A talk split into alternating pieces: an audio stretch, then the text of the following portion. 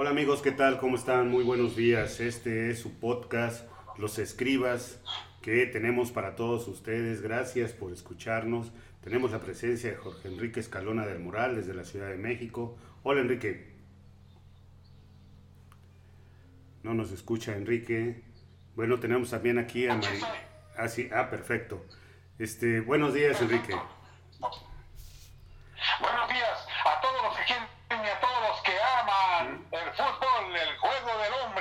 Perfecto. Así empezaba eh, Ángel Fernández, un cronista Sí. muy famoso del fútbol. En un momento hemos hablado de, de él, de Ángel, de los cronistas y varios, varios aspectos del fútbol. Amigos, muy buenos días. Perfecto. Mari Carmen Delfín, también aficionada al fútbol. Ah, eso sí es cierto.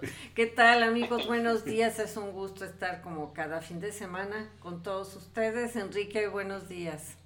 Sí, ahorita que, Buenos días. Que me hiciste recordar, también a Fernando Marcos, también era otro gran narrador que se emocionaba con los partidos, pero una emoción tremenda. Y decía, con esa esperanza de un empate o de alguna cosa así, decía, el último minuto también tiene 60 segundos, algo así decía este, Fernando Marcos. Pero bueno, y, y que, y que fue entrenador de la selección mexicana, parece ser, ¿no? Desmientan si no, creo, pero parece que, que- que sí. Pero quiero decirles, quiero decirles amigos que, eh, bueno, pues el día de hoy vamos a hablar sobre el fútbol. El fútbol es un deporte que pues está metido como un como algo que a la gente, a la gente, a los hombres, a las mujeres les fascina. En todos los rincones del planeta este, ha desplazado a otros deportes y se ha instalado y desde hace eh, muchísimos años eh, em- se originó. Y bueno, quiero decirles que, que su origen se dio en China hace más de 2000 años, ¿no? Este, se enfrentaban ahí una serie de, grupos, formaba el ejército como parte de su entrenamiento, ponían a dos grupos y esos grupos les ponían un balón y se, como si fuese eh, el trofeo máximo, ¿no? Quien aventara la pelota más, más lejos. Y, y después esa era, era muy violento el- la confrontación, pero fue el origen, ¿no? Pateaban un balón, una pelota. Y después pasó al Japón. Ahí este, eh, también empezaron a tomar en Japón esta forma de enfrentamiento que era muy violento, muy violento, ¿no? Y se llamaba Kemari. El fútbol en sus inicios se llamaba Kemari. De ahí pasa a Europa y eh, se empieza a practicar este, este deporte y participaban 27 jugadores de cada uno de los equipos, se formaban equipos y 27 de un lado y 27 del otro y la intención era que la pelota entrara en un hueco, o sea, hacían un, este, un pequeño hueco, un- no sé qué, dimensiones tendría ese, ese hueco y bueno, después de, de luchar porque la pelota entrara en el agujero, en el hueco del equipo contrario, era este, eh, el objetivo. Pero también este enfrentamiento entre tantos jugadores generaba mucha violencia, entonces pues se prohibió en Inglaterra, se prohibió en Francia. En Francia incluso este, a la gente que encontraban jugando ese deporte, este, eh, la excomulgaban ¿no? O la amenazaban con la excomunión. ¿no? Y de ahí pasa en el siglo XVI a Italia, al calcio florentino, ¿no? Y bueno, ahí este, eh, se empieza a modernizar un poco ya la, la forma de juego, que retoman los ingleses y lo llevan a sus escuelas, a sus colegios, donde se empiezan a generarse las reglas.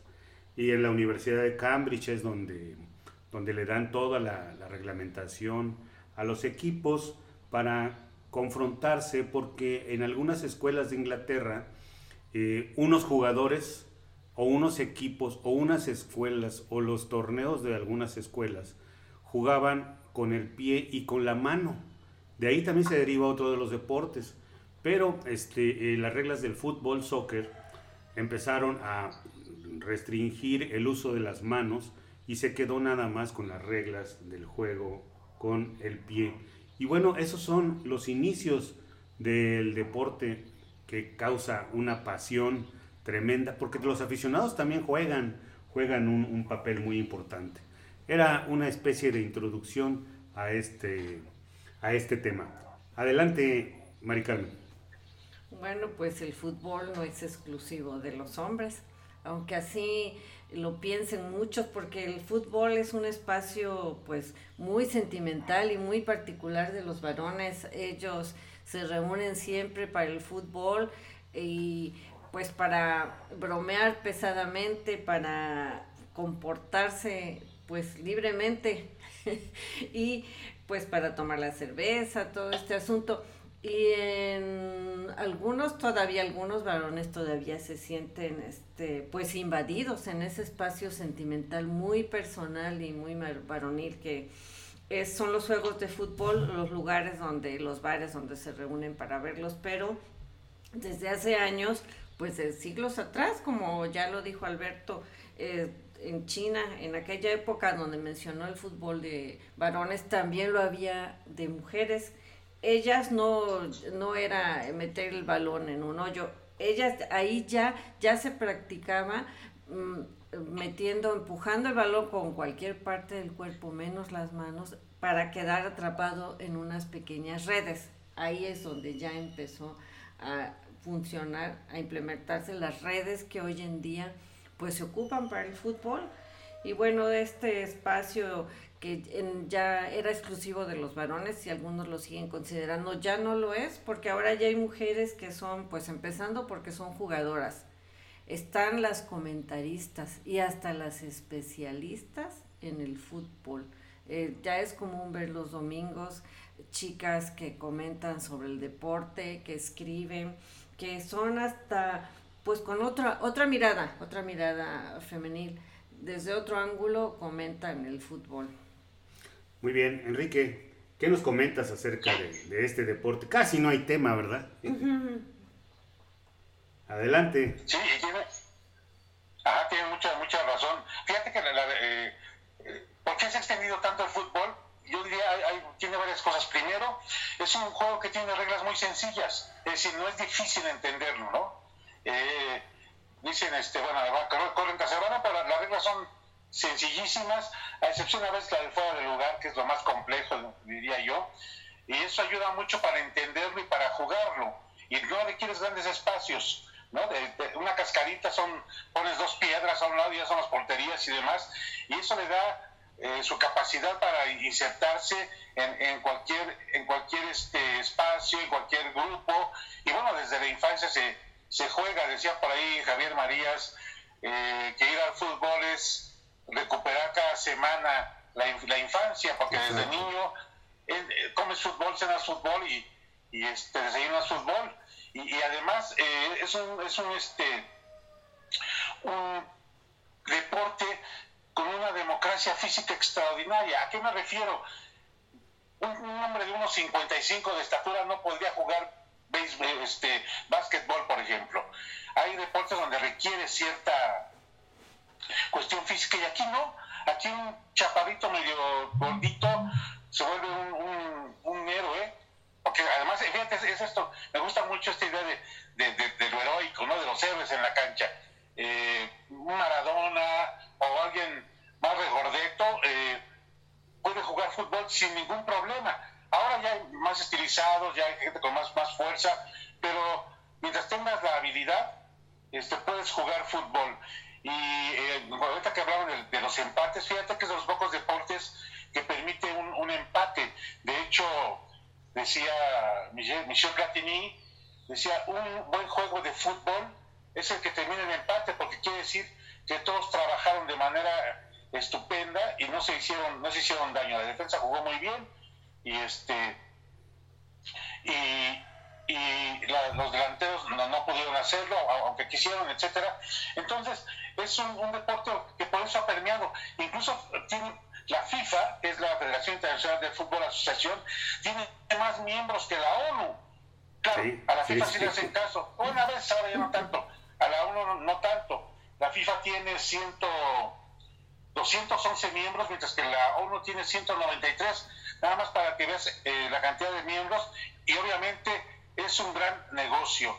Y este y bueno, de ahí la importancia que tiene el fútbol y la presencia que tiene en todo el mundo. Exactamente, ¿no? Y además, retomando un poco lo que decías, este, y lo que decía Albert Camus, ¿no? Que poner un suéter este, de cada lado en cuando eras este, joven, cuando eras niño, ya era una portería, ¿no?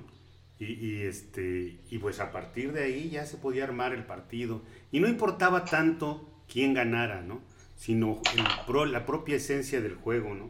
Que por cierto, Albert Camus, el gran filósofo este, eh, argelino, eh, resulta que fue, jugó fútbol profesional y fue portero.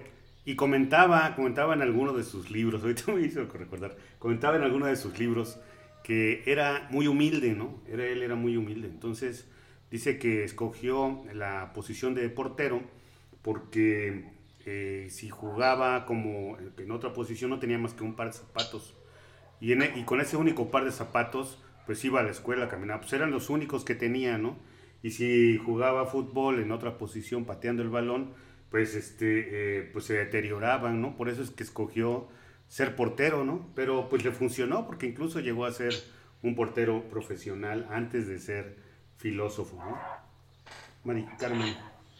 Bueno, pues esto del fútbol es un deporte que ya dijimos se ha practicado desde años atrás y donde surgió pues ya de manera pues casi profesional fue en Inglaterra, en Europa en el siglo XII ya era usual que las mujeres jugaran juegos de pelota en Francia y en Escocia. Y bueno, dice aquí que el primer partido de balompié oficial fue en 1892, pero ya desde antes, desde principios del siglo XVIII, ya se ya había eventos, partidos de encuentros femeninos.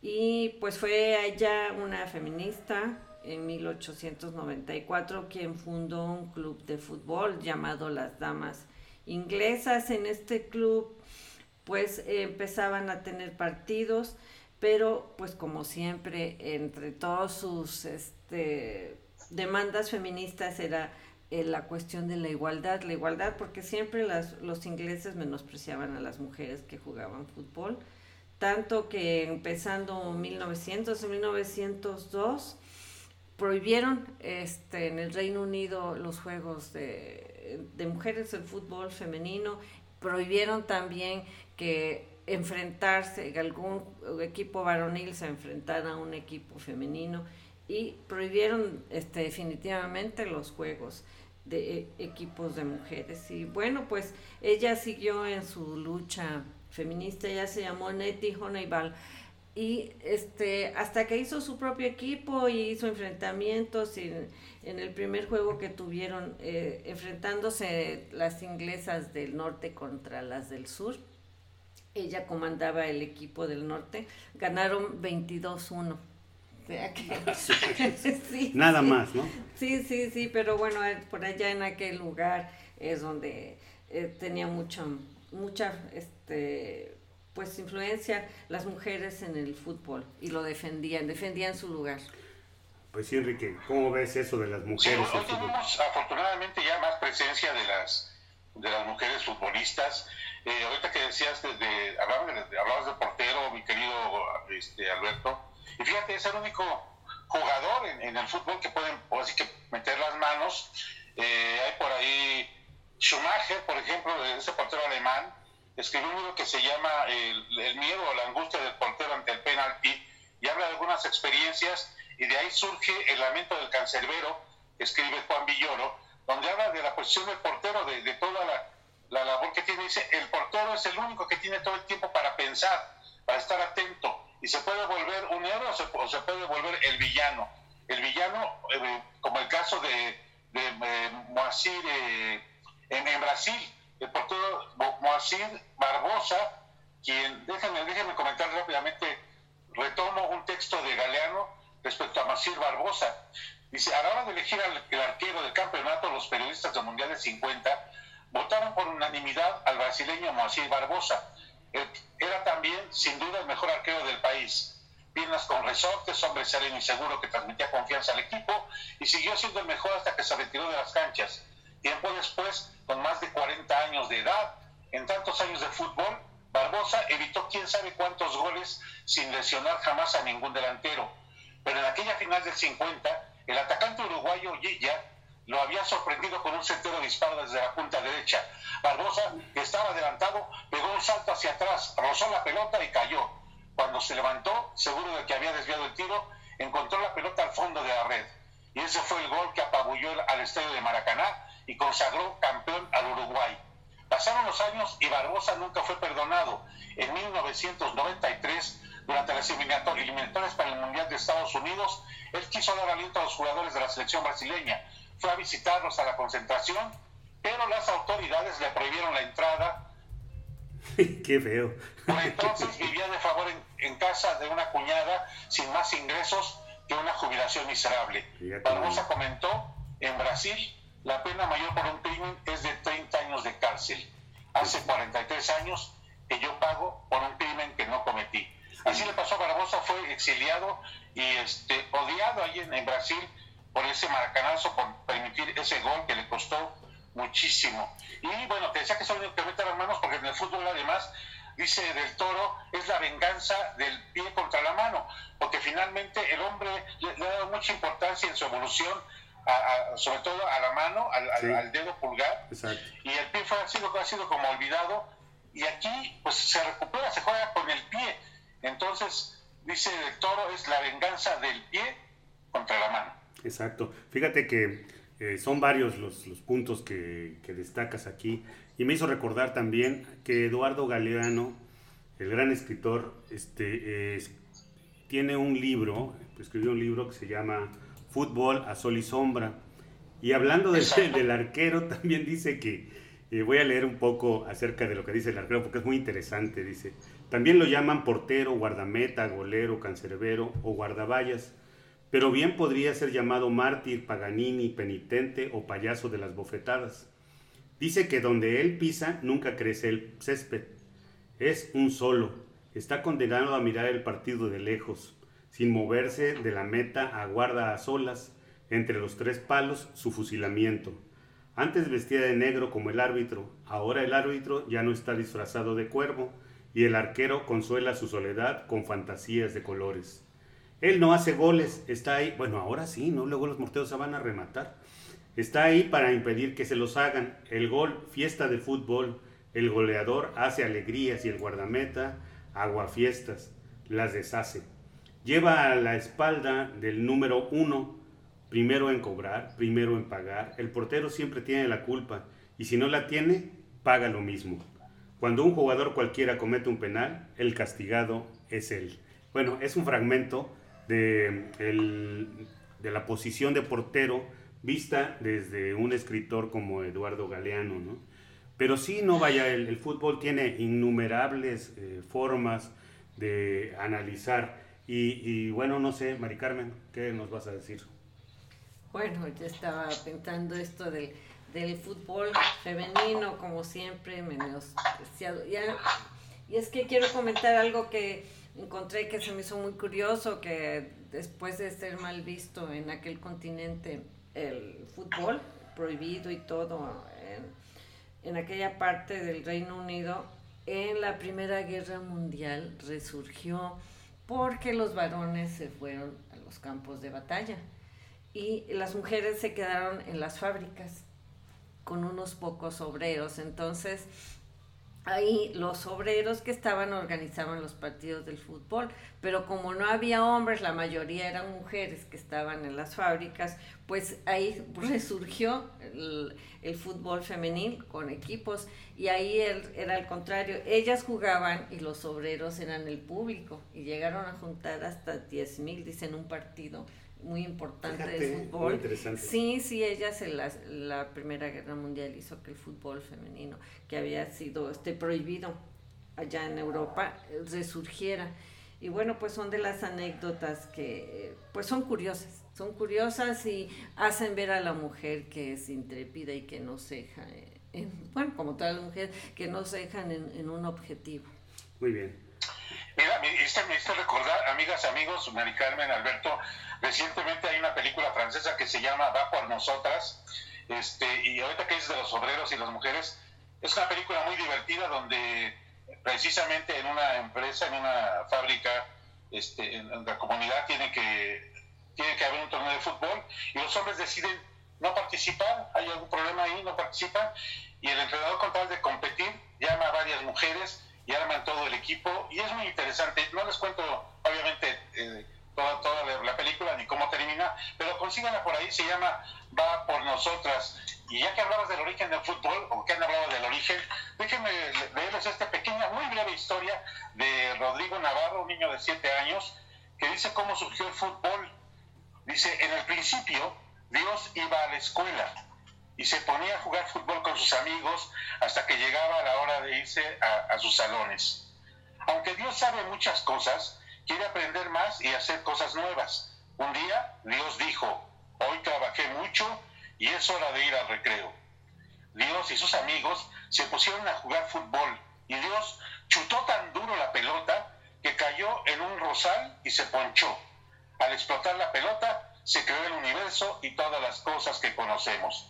Eso escribió Rodrigo Navarro, un niño de 7 años, acerca del fútbol y la creación del universo. Y bueno, es parte del, del origen del, del, fútbol y todo, todo tiene que ver con la, con la, infancia. Fíjate, es muy interesante cómo desde niño incluso eh, trae los colores de un equipo. Sí, y cuidado se lo llegas a cambiar. Puedes cambiar de todo, de lo que quieras de, de, esposa, de sexo, pero de equipo es difícil, ¿no?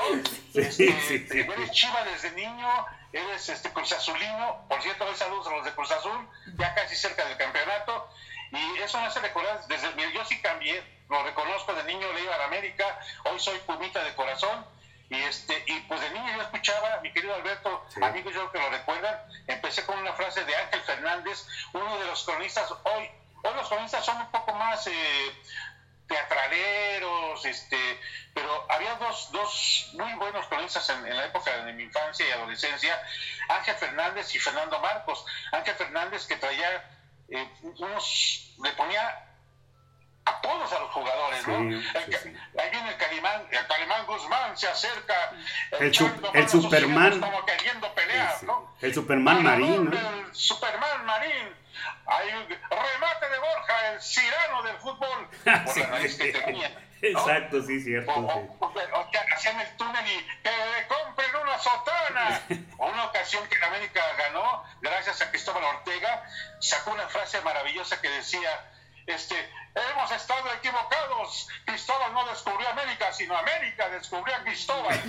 Entonces, yo tuve la, la fortuna de, de saludarlo, yo era un niño y yo Ah, fíjate qué bueno. a Fernández, él vivía en la colonia Roma, en donde estaba la Plaza Río de Janeiro, Ah, muy cerca y, de este, y yo estudiaba en la primaria ahí, salía y era maravilloso saludarle. ¡Ay, Ángel Fernández! Hombres estaban muy preparados para narrar el fútbol, hacían del fútbol toda una gesta heroica y culta.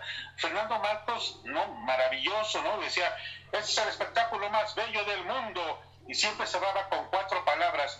Gente muy culta, hoy ya hay narradores o cronistas o comentaristas que pues ya, ya no le meten ese, Ese sabor, toque, ¿verdad? Sí, cultural que tenía Ángel Fernández o que tenía este Fernando Marcos. Y bueno hay comentaristas eh, o exjugadores muy cultos como Valdano como Menotti que hacen comentarios muy muy acertados acerca de la estrategia y hacen de- del fútbol mm, su- sacan la esencia no sacan su la filosofía del, del fútbol. Decía por ejemplo Menotti el fútbol es el único sitio donde me gusta que me engañen ¿no? Sí. ¿Por qué? Porque esta magia de, del hombre que hace la finta o que hace una gambeta o hay grandes jugadas donde engañan unos a otros o el autopase, hay un autopase maravilloso o famoso de Pelé en, en un, en un juego donde él deja pasar el balón pero para darse un autopase y mete un golazo. Es decir, ahí está la magia del fútbol, en este engaño. Dice, a mí me gusta que me... El único sitio donde me gusta que me engañen es en el fútbol, dice Menotti. Sí, fíjate que hablando de, gente culta y gente que le gusta también la literatura y el deporte, Roberto Gómez Junco tiene varios libros publicados, varios libros de poesía y escribe una poesía muy buena. Yo lo, ahorita lo estaba yo buscando porque yo incluso bajé dos libros de él y, este, y la verdad muy bueno, ¿eh? Pero eh, quisiera yo retomar la parte que hablaban acerca de, de lo que es las fábricas, la Primera Guerra Mundial, todo este conflicto que nos llevó durante mucho tiempo a pues, un sufrimiento para la humanidad, ¿no? Y muestra de ello es que cuando los nazis, en la Segunda Guerra Mundial, cuando este, los nazis rompen un pacto con los soviéticos e invaden Kiev, este, eh, resulta que eh, pues algunos los llevan a campos de concentración, no permitían muchas cosas, estaba restringido. Y una de las, de las cuestiones que, que para esta comunidad, de este lugar, este, era muy destacado, era el fútbol, ¿no? Tenían un, equipo, el Dinamo de Kiev, que era un equipo muy bueno, era un equipo que había destacado, había jugado de forma internacional con grandes éxitos, entre gente de la región, entre países de la región, y eh, al llegar, este, pues el, ejército alemán, pues se disgregó, como, como había yo comentado.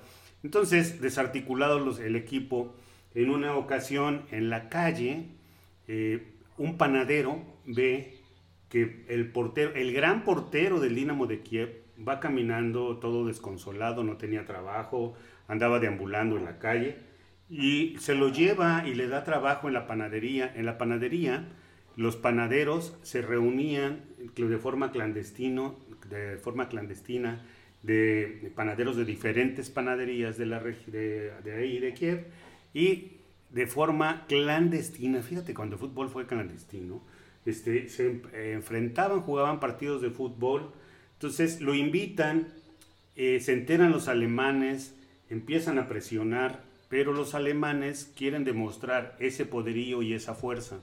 Entonces, este, eh, hacen, generan un partido de fútbol y, este, y ganan los alemanes, pero eh, con esa gana, con esa ímpetu, con esa, eh, queriendo demostrar esa fuerza, ese poderío, los alemanes al ver que superaron fácilmente a, eh, este, a los jugadores, organizan un partido de fútbol donde invitan a las autoridades alemanas e invitan a la población para humillarlos, ¿no? Entonces, este, em, como pueden, entre los panaderos y los jugadores que pueden ahí rescatar, que le pegaban bien a la pelota, este, eh, se enfrentan ¿no? a, los alemanes y eh, después del primer tiempo eh, los, el equipo de los nazis iba ganando 2-1. El árbitro, el árbitro que pita ese partido, este, antes de iniciar el juego, baja al vestidor de donde están la gente de Kiev y les, los amenazan y les dicen que a la hora de que se hagan los salud, la salutación, tienen que levantar la mano, este, como lo hacían la gente de Hitler, ¿no? Este, y, bueno, así lo hacen, salen vestidos con un uniforme blanco. Este, eh, el árbitro permite que le den una patada en la cara al portero, ah, precisamente al portero este famoso, le dan una patada en la cara, no marca la falta, este, eh, cometen muchas arbitrariedades durante el juego que son celebradas toda la humillación que estaban sufriendo los jugadores. Ya para el segundo tiempo se llamó el partido de la muerte.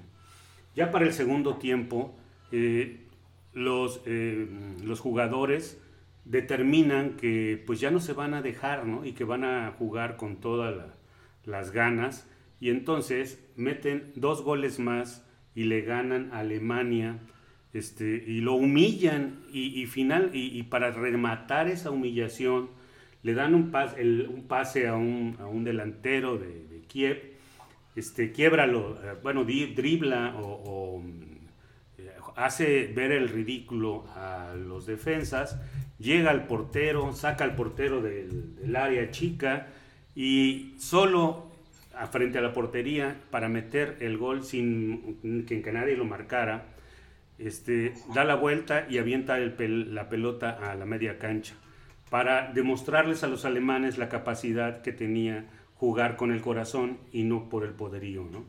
Entonces, finalmente, a los pocos días, la Gestapo va a la casa de los que jugaron en, el, eh, en, ese, en, ese, en ese encuentro y varios de ellos fueron fusilados y los demás fueron llevados a campos de concentración son de las cosas tristes que han sucedido en, en el fútbol, pero son cosas que, pues, que se conozcan, ¿no?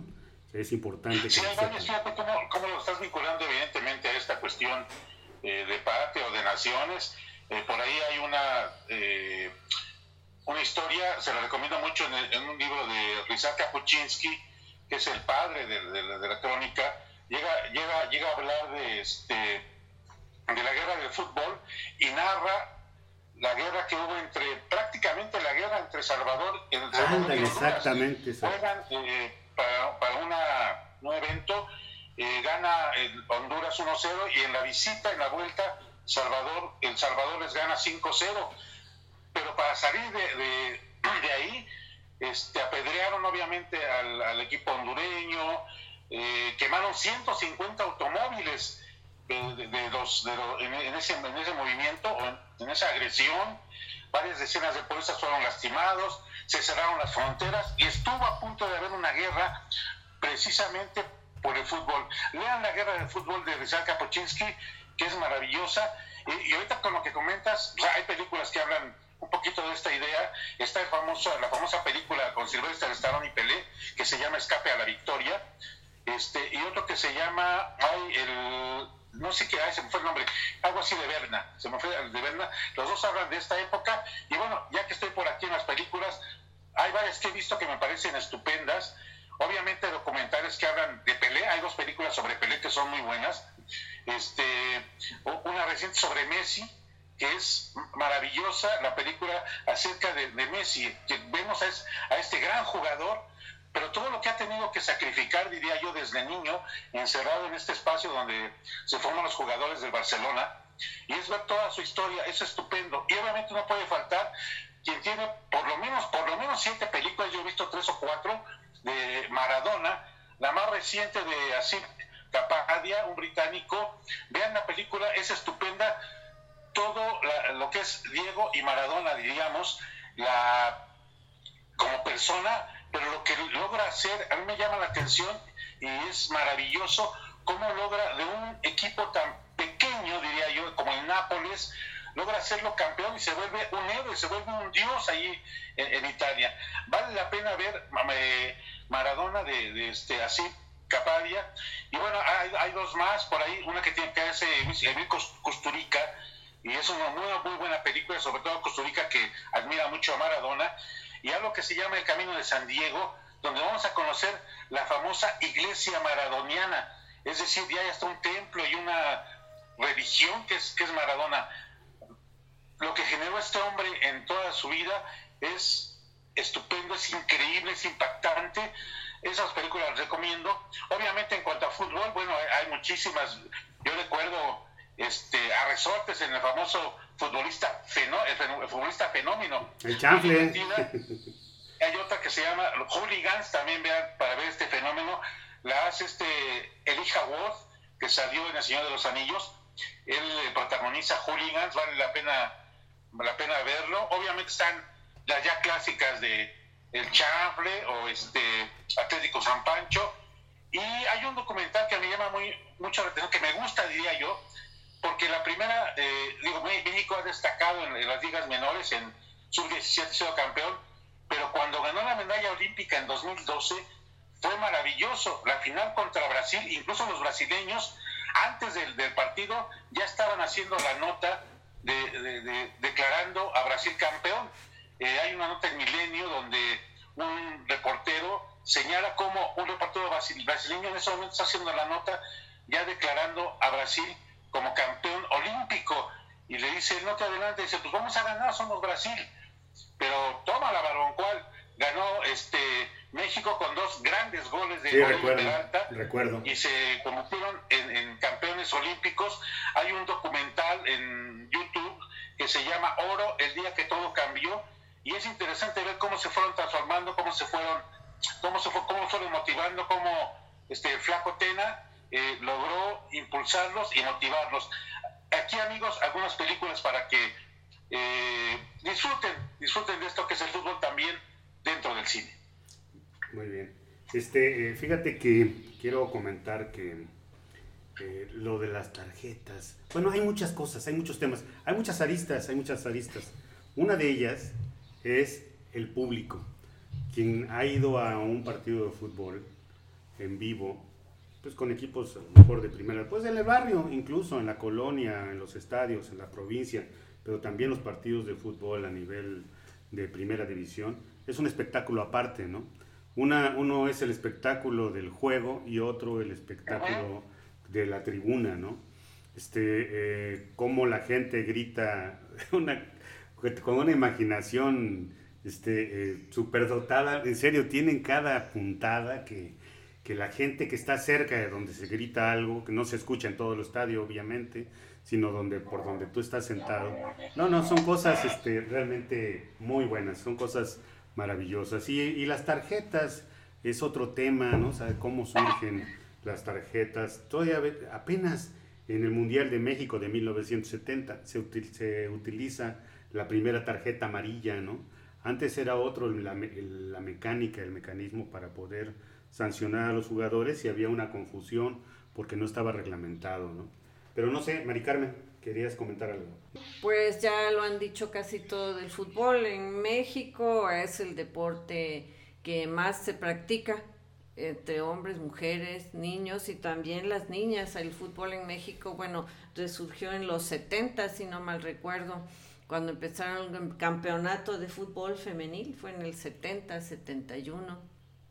Y a partir de ahí, pues ya se le ha dado el auge que se, desde algunos años estuvo pues este guardado, estuvo opacado y ahorita resurgió. Hace unos dos años los equipos de fútbol femenil han estado pues a la vista de todo el mundo, han estado igual en la pantalla con los campeonatos que ha habido, o sea que el fútbol siempre ha estado, nada más que pues esa cuestión machista es que los ha, a veces impide, impide que, que, que se luzca como se debe. Y me hicieron recordar la película, ¿te acuerdas de la película del El niño y el muro?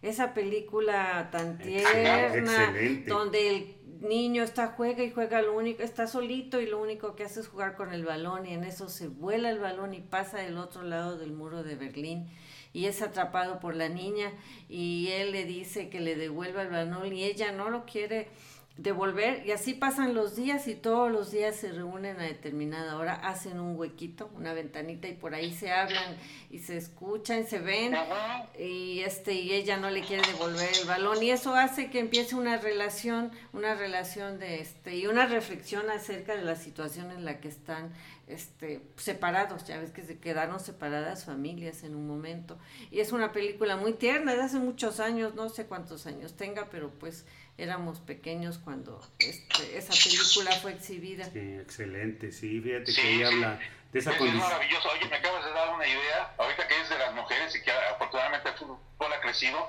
lo vinculo con lo que dice Alberto de la afición. No hay mejor afición, y discúlpenme, que la veracruzana, para el, animal, para echar porras, digo, todas tienen su, su barra, pero la veracruzana tiene esa picardía propia de de, la región. Y hagamos un, equipo femenil de manantial, el equipo manantial entre arenas, imagínate ahí.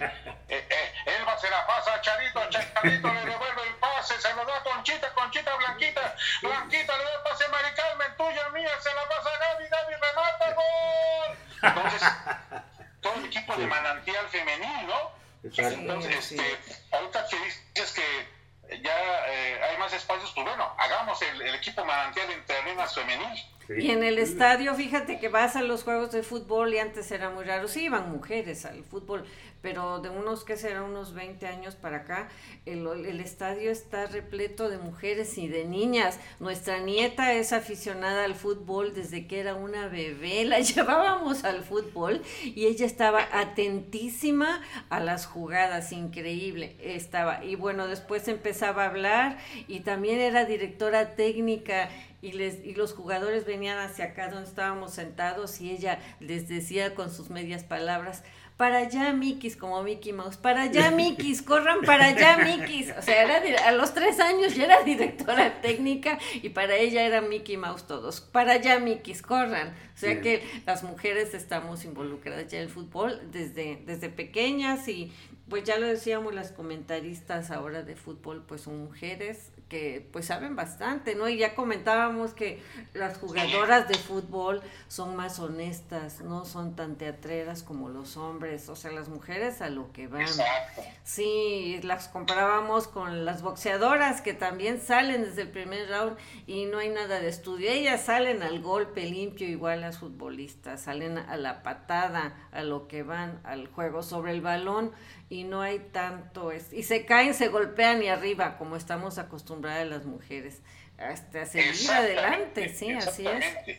Sí, fíjate que, que, que son también hasta hay árbitros, hay abanderadas. Exacto, sí. Y bien, bien, ha tenido mayor presencia y me da gusto porque porque son más, diría yo, más transparentes, más rígidas y este y bueno, Quiero, quiero, es probable que las, que las agredan. Sí, fíjate que... Ah, sobre todo a, las árbitras, ¿no? O al árbitro que es el, el arrocito ahí en el, en el, partido, ¿no, Alberto? Sí, así es, ¿no? Y es que me hizo recordar, Carlos, ahorita que fuimos a un partido de fútbol a Puebla hace unos años, entonces jugó Puebla, con, obviamente, contra el Veracruz, y ahí vamos, como afición veracruzana.